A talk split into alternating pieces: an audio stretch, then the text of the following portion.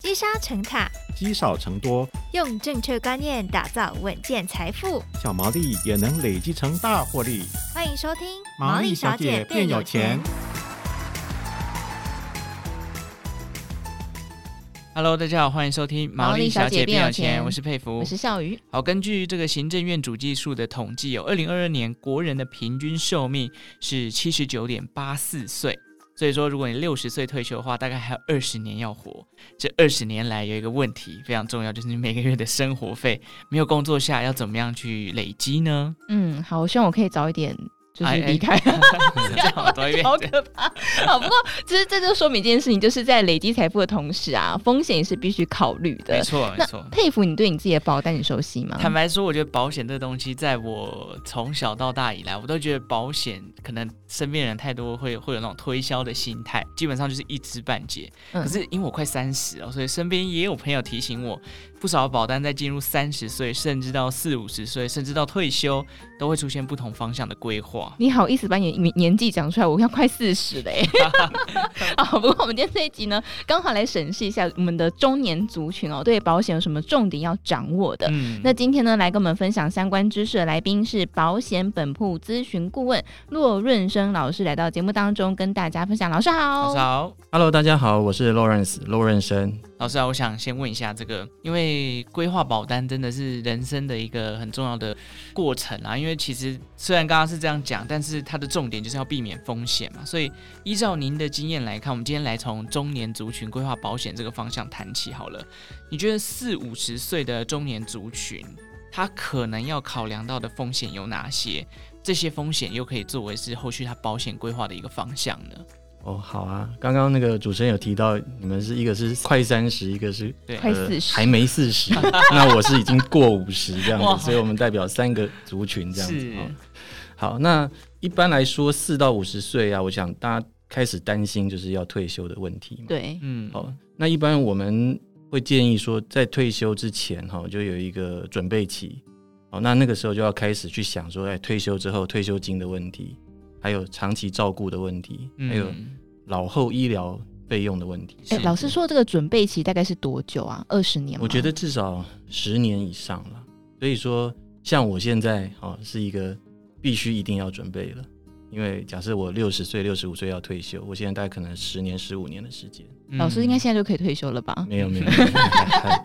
已经财富自由这样，对对对要终身不退这样 子真。的。OK，所以要规划一个时间去准备。对，嗯没错。所以说，很重要的就是我们目前来说哈，退休金、长照费用跟医疗费用是很多客户来询问我们的时候，哦，来规划的一个重点。是对，嗯，所以就是有长照跟医疗，所以这是中年族群要拥有的保险类别嘛。因为我想我们，比方说以我自己来说，我就是有储蓄险嘛，对然后医疗险，然后这个意外险，对，就这样。样基本的三个。哦然后我还有一个是失能险，这好久以前保哦，我的。知道，对，对对，但是有没有大家可能必须一定要有的一些保险类别呢？嗯，我们先看一下，说我们如果在这个族群哈，我们可能会面对到一个就是老年要退休的时候会有什么风险哈。哦，一般来说，像我刚刚提到就是健康风险嘛，哦，因为人就是这样五谷杂粮，到了一定年纪之后，一些器官都老化了。对我想说，很多人去健检，可能都陆续看到一些红字这样子。哦对，好、那这个是我们也是食物上很常见到。嗯，哦，那所以说，在这个状况下，我们必须要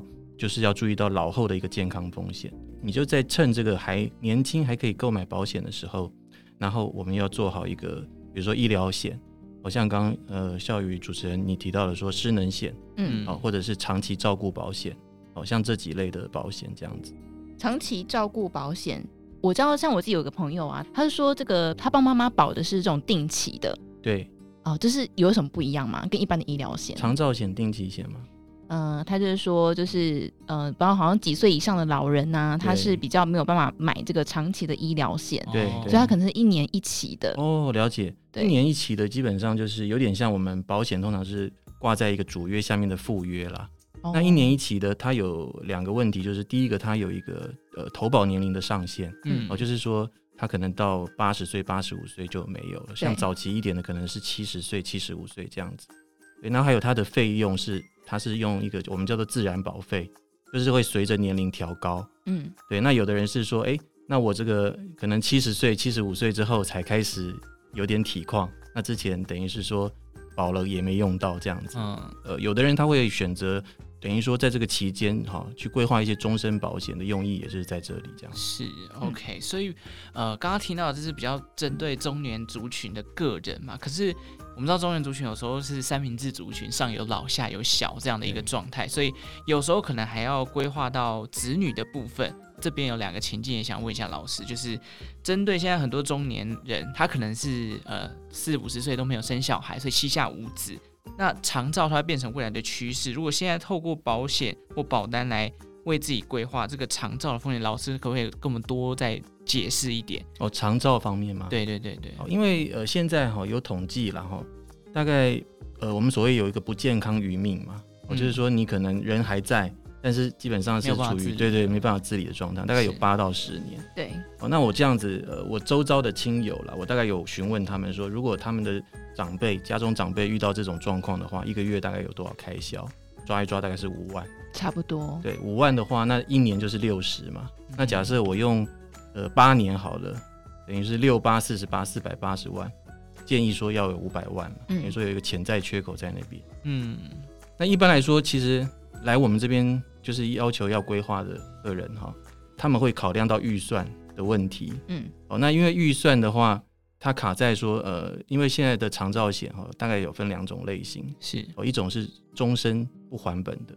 哦，就有点消耗型的，哦，那另外一种是有可以终身，然后呃可以退保费型的，嗯哦，那这种的话会比较贵，嗯，哦，那当然还有一种就是用定期险的，嗯哦，那定期险的话，大概四五十岁的人来买，呃，可能不太考虑定期险，哦，因为定期险他可能他买了之后，大概十年、二十年就又没有保障了，而且那个保费会一直调高。那一般来说，他可能会考虑到这种终身型的。我们这边会比较建议说，如果预算呃有限的话，建议可以用终身型不还本的规划，嗯终身不还本型的规划这样子。不还本型的好处是什么？它的保费大概是我刚有说过，有一种还本型的，大概差不多二分之一左右。哦对对，所以就便宜。很多。但是当然有坏处嘛，坏处就是所谓的，就是说，如果你很健康没有得到的话，那就是这个保费就是一个保障啦，这样子。嗯对对对，所以这个不还本跟有还本这两个的价格，刚刚说大概差二分之一嘛，对不对？那大概这个不还本一个月会要缴多少钱？可能很多人对这个问题其实蛮好奇的。这个的话，我在想哈，因为我实际上没有手头是数据啊，我目前来说，如果哈，我我才规划一个我朋友嗯，哦，那他的口袋还算深，是，所以我那时候推荐他说终身不还本型的，他说他不要，他想要有还本型。哦，哦因为他的考量是说，反正他付得起，然后他的钱到时候可以给那个子女下一代子女，对对对对，哦所以他的那个他规划保额一个月大概三万块，就是如果得到长期照顾状态，一个月赔三万，哦赔十五年哦到十六年这样子，嗯然后他的保费快九万，哦对，一年一年九万，哇，对那也蛮二十多的年期欸。的，对，所以说他等于要缴大概一百八十万在这上面。哎，那保费越贵，保障内容越多吗？当然，它要看各家商品不一样啦。那保费越贵的话，我觉得最大的差异是在就是还本不还本这两个。嗯，对，那剩下的话，有的保险公司它会推出，哎，里面可能有完全失能给付啊，或者是有一些假设呃二到六级残哈、它可能有加了一个意外的失能给付这样子嗯哦，有一些附加的，那当然会比比较单纯的那种长期照顾险会贵一些些这样子。对对对。嗯哎、所以像现在失能险没有啦，那在这个，我想失能就像像刚老师提到的，就是我们的这个不健康余命嘛，就是我们对卧床的时数年数可能是到八到九年、十年之对久。对对那像失能险没有了，我们就是透过长照险来补足这一块缺口吗？嗯，失能险也不是说没有，但市面上目前来说，的确之前有停掉了一停售波了。对，嗯那现在有的话，我我记得市面上有的话也保费也相当高了，剩下的就是有定期型的，就是也是赴约形态的。哦嗯，就是在那某一个对对呃保险对里对面对哦那那个我觉得还蛮适合，因为失能险主要的目的就是说保障在工作期间啊、我如果因为失能状态没有办法从事原来呃的工作的话、呃对家庭经济会造成一个损害嘛。对，哦，所以说我觉得，呃，这种定期型还蛮适合这种大家还在打拼期间的年轻人哦，这样子哦，因为呢保费大家还负担得了这样子。哎好，所以我们两个都要买。嗯 对，哎，对对对，可以可以，对，老师也要买，老师我也 有要。买啊，对，我也要买。所以听起来哦，长照这一块风险其实应该是蛮多人会去关注的。当然，前面刚刚可能还有提到一些像财产风险或责任风险的部分，对，老师可不可以再跟我们多说一下？因为其实每个人的状况不一样，可能有人财产很多，他很怕自己可能遇到一些意外或者是什么哦的。那财产风险这块可以怎么样琢磨？财产风险的话，就是一般哈，我们可能会买一些像我们比较常见就车险嘛，哦，或者是住宅的火险、地震险，像这些，是等于说保护自己的人身之外的财物嗯，哦，那多一个保障这样子。那对通常会规划的比例会多吗？像住宅火险、地震险，一般人大概有房贷人都一定买得到，对，哦，就都会银行会叫你买。还有规定要买。那车险的话，就是其实大家也蛮爱车的。我说说实在比，我觉得爱车比爱自己的生命还要 还要更爱这样子。所以买车险，通常他大家大家都会比较愿意买。嗯哦，，那买保险的话，他们就是想很多这样子。哦，觉得自己不需要这么多，对对对对，那那车险我觉得很重要一点就是有一个叫责任风险，就是呃要大家要注意，就是说我们一定我们开车在路上嘛，嗯像我住内湖那一区，那那个常常就会有一些豪车这样子， 哦哦，，对，那很贵，所以我每次看到车就要躲得远远没的。错，哦，但是虽然是这样子，我还是有一层保障，就是我会买第三人责任险。嗯，哦，第三人责任险就是防止我如果撞到车、撞到人，导致他们呃身体或财物受损。嗯，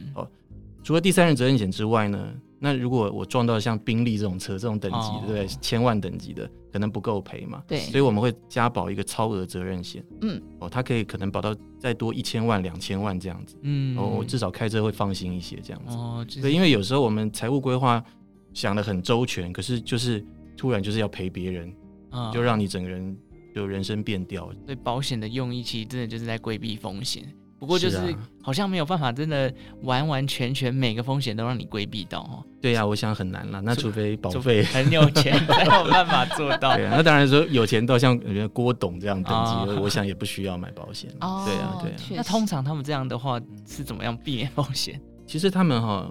像我的接触到的客人哈，他们也会买嗯，哦，尤其像比如说医生族群，他们的风险意识反而不错。嗯是，对对对。至于你说像那种企业家等级在更上面的，那他们可能想的是一些传承问题，哦，对他们用的保单可能是要做资产传承用的，对，嗯因为他们基本上医疗费对他们来说是绝对不是问题 的。对嗯对对啊，没对啊错，是像啊贾博士他就不需要保险 嘛。对啊，对啊，有的甚至有钱自己开保险公司。哦，对啊，没错。 但是我想，刚刚我们有提到一些呃，就是像刚佩服说的，嗯，有一些人我们没有可能没办法面面俱到去规避这个风险啊对。那有没有一些原则是老师可以给大家的，让大家可以在规划保险的时候，可能诶，比方说有一些原则，然后来决定我要买哪一些保险。好啊，那个原则我想大概我提供三个了哈。嗯，就第一个，我有三句话叫做“先保大，再保小”。嗯，先保大的意思是说，我们风险发生的时候，有时候是嗯损失幅度是很大的，我是承受不了，但它可能频率不高嘛。但是像这种保险，如果我遇到一次，我大概我家里就挂了这样。嗯对，哦，对，像这样子。那像比如说什么，比如说呃死亡风险，嗯家中有人失能，或者是有人接受长照倒下来了，嗯或，者罹患重大疾病。嗯，哦，像这些哦，我就是代表说，诶、他可能不见得每个家庭都会遇到，但是遇到了就是家庭就是灰灰色的，对，嗯诶，那像中风的话，它应该是哪一个保险呢？比较像长照，长照险。对，长照险，哦，因对为现在对很多人的或中者风是欸哦失能险，也许也有符合的可能性这样子。 OK，对对嗯对，好，先保大再保小，就是说你的保险哦，要先买到这个损失幅度可能大的，嗯你的保费花在这边，因为小的，你比如说你小感冒啊，那个老实说你也付得起嘛，对对，去门诊这种就不需要了哈。先保大再保小，还有一个层面的意义，就是我们观察、台湾人买保险很喜欢买在小孩身上，哦，小孩对当被保险人，那嗯大家知道为什么吗？因为那个小孩的费率便宜，哦，对，所以说哦觉得说，诶，买在小孩身上，同样的钱我可以买保额好像很多，嗯哦，就是全部都关在小孩身上。然后 CP 值很高。对对对，他们觉得 CP 值很高，可是其实不对，因为保险基本上是要保家庭经济支柱者的风险、嗯哦，，所以说你要先考量大人的风险，因为小孩子也是大人在照顾嘛。对 对啊，那如果大人垮了，那小孩子没有人照顾他了。对，除非小孩是童星啦，如果他很会赚钱的话。对啊， 那也要有大人当他的经纪人好，没嘛，错没对错。嗯对啊，对啊好，所以先第一个原则是先保大再保小。是是是。那第好二个呢？那第二个叫做先保近再保远。达赖喇嘛哈，我们常讲到他，就是他讲过一句话，就是说意外跟明天不知道哪个会先到。是哦，那因为意外这两个字你，你看嘛，它就是意料之外，没有人能猜得到的。对对，哦，所以说保险我们很重要，就是先保近，就是下一秒可能的风险。比如说现在很多人像，尤其现在的电视很多都是那种停车记录行车记录器啊新闻，哦对对对，就是很多行车记录器，就是看到很多很惊悚的那种车祸啊画面是。哦，有一句话就是说，发生在这个别人身上的叫做故事，嗯发生在自己身上就叫事故了。嗯哦，所以说我觉得下一秒可能的风险这很重要，比如说像我意外呃身故、意外失能，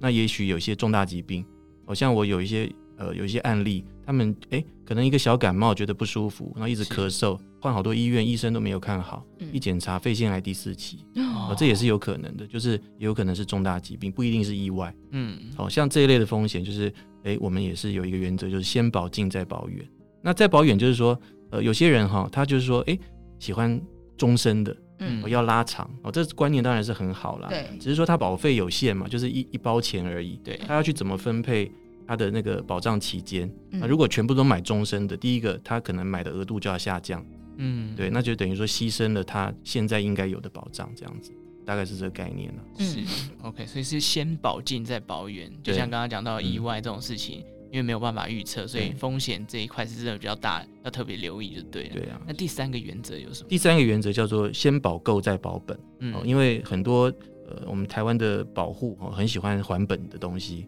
买保险都希望说不要浪费，对哦拿得拿得回来。那那我刚刚有提到说，像这种有还本型的这种医疗险，通常它都会比较贵。贵的话，一定会牺牲保额，你因为你的钱就这么多嘛，对除非是很有钱。好、像我刚刚有说，呃，我的朋友哦，他同样的选择，他就可以选择还本型的，哦嗯因为他觉得他付得起。嗯哦，那这种客人当然有他的选择权，但是一般我们小资族哈，一般中产大概上有老下有小哈，其实上还有房贷，对不对？对呃很辛苦的，真的那个用钱要用在刀口上了。所以说，以上三个原则，我觉得是让大家去想说，诶，同样的资源，我可以买到比较适足的保障，这样子。嗯，这对三个原则应该是所有年龄层都适诶用。对不对，没有错，没有错。是但是我就觉得很难抉择哎、你知道选择障碍就会在这时候出现，因为我就觉得下一秒我可能会车祸，有可能会癌症，嗯然后 但是再保一张，癌症险也是老师认为是可能必要的之一嘛，必要保癌险之一症险因嘛为是一直是国病啦，然后我觉得大家闻癌色变。那癌症当然遇到的人哈，事实上最怕就是那个长期抗战那个 那那个医疗费，的尤对其像标靶那个一动到大概就百万起跳了。是所以说现在癌症险大概人家也是很重视。那规划癌险可以规划一种叫做一次给付型的癌症险，一次给付对，型就是遇到了他就有一笔钱可以马上去支应啊，我选择比较好的医疗或用好的药这样子。一次一嗯大笔的，对就不对是这对种分批给的，对，分批给的也有，哦、嗯我们就是有目癌症险早期都是属于像这种分批给的啊、嗯比如说住院一天给多少，化疗放疗对给对对多少，然后有手术给多少这样子。嗯那后来就是因应这个整个趋势，所以现在有类似像重大疾病险这样遇到了就得一大笔钱这样子。哦，那那所以，如果我有癌症险跟医疗险，就是我如果我万一癌症的时候，是这两个保单可以同时发挥可以效啊用，，可以啊，没错，癌症是等于说呃医疗的加强版，癌症加强版就对了。哦因为你一发生事故，第一个我们一般的医疗险会启动，对一般的医疗险它的范围最广，嗯包括比如说疾病或意外住院都会理赔，都会启动理赔。嗯那癌险的话，它又是等于说因为针对癌症这个状态特别在加强这样。嗯哦，那如对嗯果我有家族病史，比方说、呃，我之前因为肺腺癌开过刀好了，对，那如果我在保癌症险的时候，它的保费会因此调高吗可？是啊目前台湾是没有这样的设计啦，所以自己家人不是自己得的话是没有问题。哦，对对不对把家族病史列入目前考没量台湾是没有这样的。是对，嗯所以你看，你看，真的是光光是随随便举几个情境，就是很多不同的变化。对啊我真的觉得保险规划 真的是一个非常困难嗯真的的事很情。难欸呢、但最后当然还是要问一下老师，因为就像我们刚刚讲的，保费可能只有一包，它的资金比例是有限的，所以。如果老师以您的经验，就是以四五十岁这样的中年族群，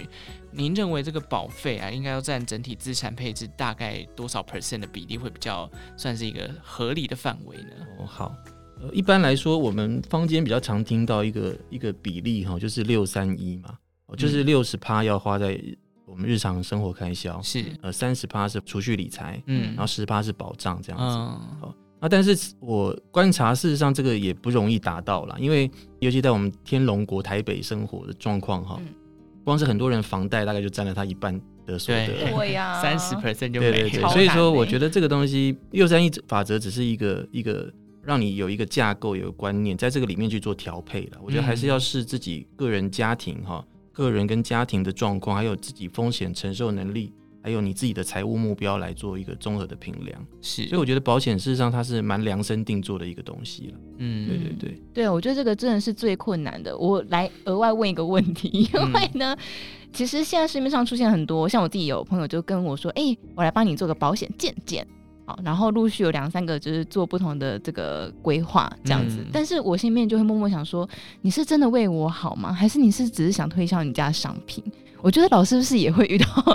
有人有这个疑问、是没有错啦，就是说，因为呃，业务员他还是要有生计嘛，啊？没错没错，那他必须透过保单去找出你的一个缺口，他会做一个建议。哦那只是说，我是觉得我们可以把呃这个层次往上拉一点，就是我是用整个理财观念来看这件事的话，我刚刚前面有讲过，一一个家庭的资源有限。哦，那我一个钱如果全部都去拿买保险，那我别的就不用做了。嗯嗯我我不可能，我我可能还要做一些退休的呃一些投资配置、购物之类的哦。所以说，我觉得如果你是用一个比较整体的角度来看这件事的话，那你保险预算先抓出来，那我在这个预算里面去做最好的分配。嗯我觉得我们要做这样子，有一这样思维啦，嗯你就可以知道你的朋友是 不是对，因为有的人他可能建议到你超出你的负担太多的保费了。哦，对，那你就可以以说，哎、这个好像不太适合我，嗯所以你可以先问他说，基本上很熟嘛，对对对你对我的了解，你觉得我这样的保费我负担得起吗？